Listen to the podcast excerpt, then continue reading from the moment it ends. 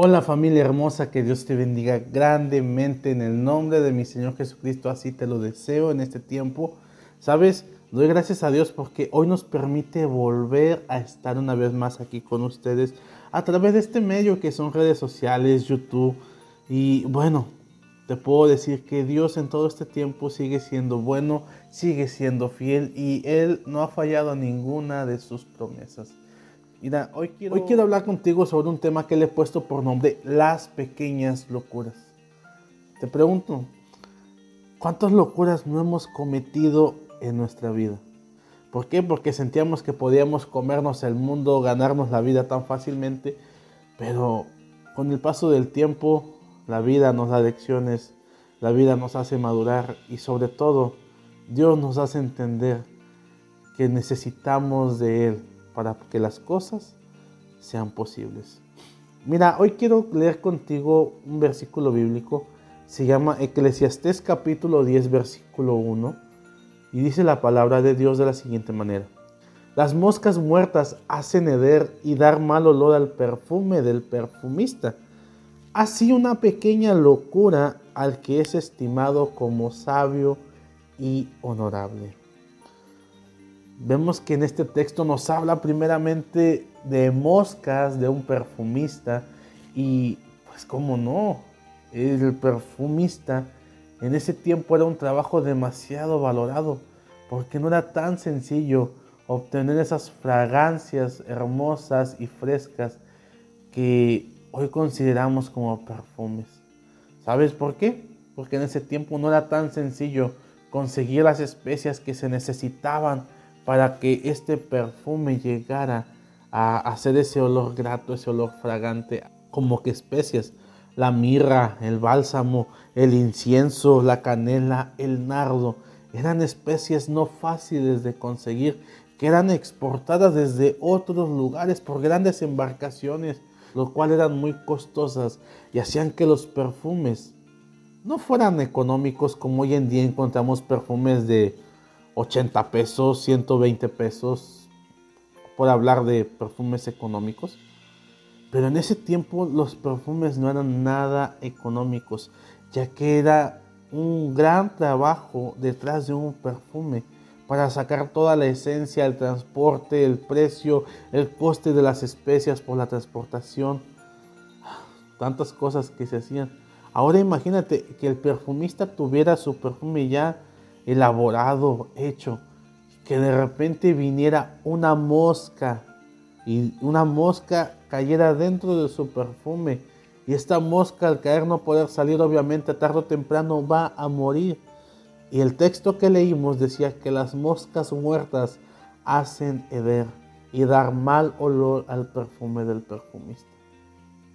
¿Te imaginas todo el trabajo del perfumista desperdiciado solamente por una mosca muerta, todo el gran valor de ese trabajo, todo el costo que ya tenía de producción, echado a perder por una mosca muerta. En definitiva, a nadie nos gustan las moscas porque ellas transportan gérmenes, bacterias y hongos a través de sus patas, ya que se posan en lugares desagradables, luego van y se posan sobre la comida, sobre los alimentos o los lugares donde estamos. Pero también la Biblia dice, o este texto que leímos, dice que así como las moscas muertas, es una pequeña locura al que es estimado como sabio y honorable. Mira, yo sé que tú y yo no somos perfumistas. Si me vas a decir, ¿qué tiene que ver esto conmigo? No lo entiendo. Yo lo entiendo, tú y yo no somos perfumistas. Pero así como una mosca podía arruinar algo de tan gran valor como un perfume, ¿sabes? Así una pequeña locura puede arruinar para nosotros cosas de gran valor. ¿Como qué? ¿Qué cosas pueden arruinar una pequeña locura? Una familia. Pueden arruinar un matrimonio, los hijos, el testimonio de uno y aún el trabajo o nuestra profesión. Una pequeña locura puede arruinar todo. Hoy te voy a hablar sobre tres locuras que pueden arruinar cosas de gran valor en nuestra vida y que están presentes en el día a día de las familias en el mundo. La primera de ellas es la infidelidad, una pequeña locura llamada infidelidad. A veces pensamos, no pasa nada, una canita al aire, como decimos, nadie se va a enterar. O como, como quiera, hasta, hasta hay un dicho que dice, ojos que no ven, corazón que no siente, ¿sí o no? Pero no es así. Te digo una cosa, podrás serle infiel a tu pareja, podrás decirle infiel a tu esposa o a tu esposo si eres mujer, podrás ser infiel y esconderte muy bien que nadie se va a enterar. Pero te digo una cosa, a Dios nada se le escapa. Él de todo se entera y Él todo lo sabe. Así que ten cuidado porque las consecuencias tarde o temprano van a venir. Es lo mismo que le pasó a un hombre llamado David. Te invito a que leas esta historia de David y Betsabé. La vas a encontrar en 2 de Samuel capítulo 11 versículo 1 en adelante. Te va a llamar mucho la atención esta historia. ¿Por qué? Así como a David, esta pequeña locura llamada infidelidad le costó el gran valor de su familia, porque su familia se vino abajo. Así para ti, para mí, una locura pequeña llamada infidelidad puede echarnos a perder nuestra familia, nuestros hijos, nuestro testimonio. Puede echar a perder cosas tan valiosas. Puede echar a perder algo que por lo cual tú has trabajado días, meses, años incluso. Así que tengamos cuidado con esa pequeña locura. Otra de las pequeñas locuras que puede echar a perder nuestra vida o lo más valioso que tenemos en nuestra vida se llama ira incontrolable. Sí, esa pequeña locura llamada ira incontrolable puede echar a perder nuestra vida o lo más valioso que tenemos en nuestra vida. Escucha bien lo que dice Proverbios 14, 17. El que fácilmente se enoja hará locuras. ¿Te enojas fácilmente? ¿Qué tan fácil para ti es enojarte, explotar en ira, en enojo? Es que yo así soy, me vas a decir. No, no es que así seas, es que así te has acostumbrado.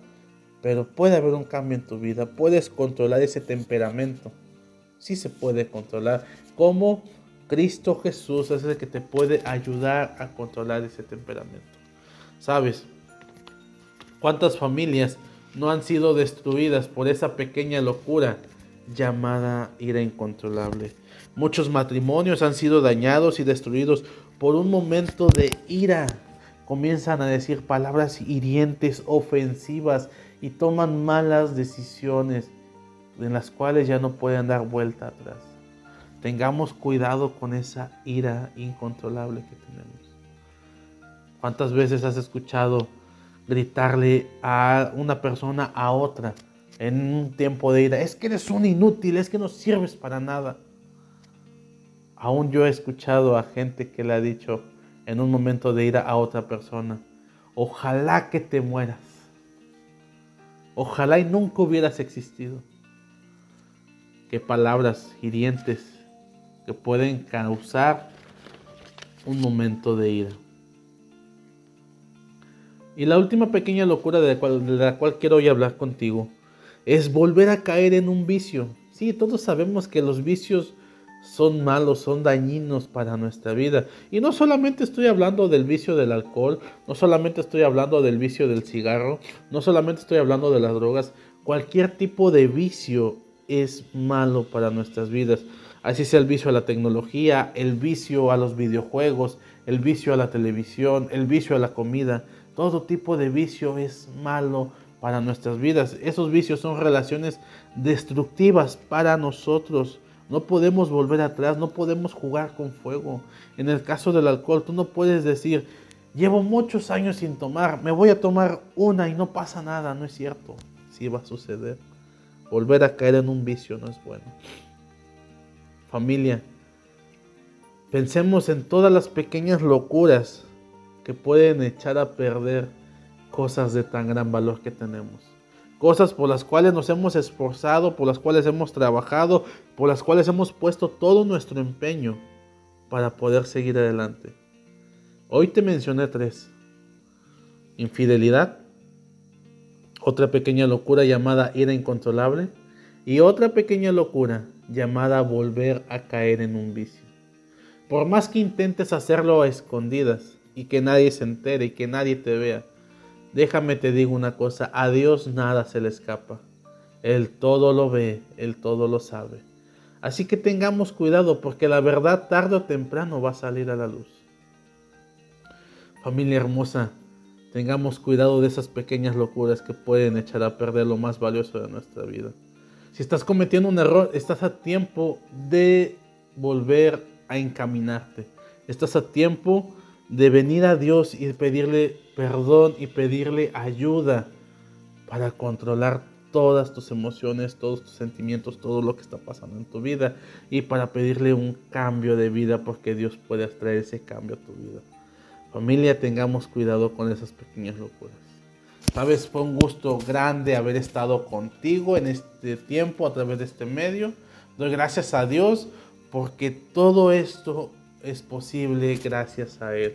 Familia hermosa, que este haya sido un tiempo de bendición para ti que Dios te bendiga abundantemente en toda esta semana y recuerda una cosa, una gran verdad. Dios te ama y dio a su Hijo Jesucristo por ti, porque quiere que tú te acerques a Él.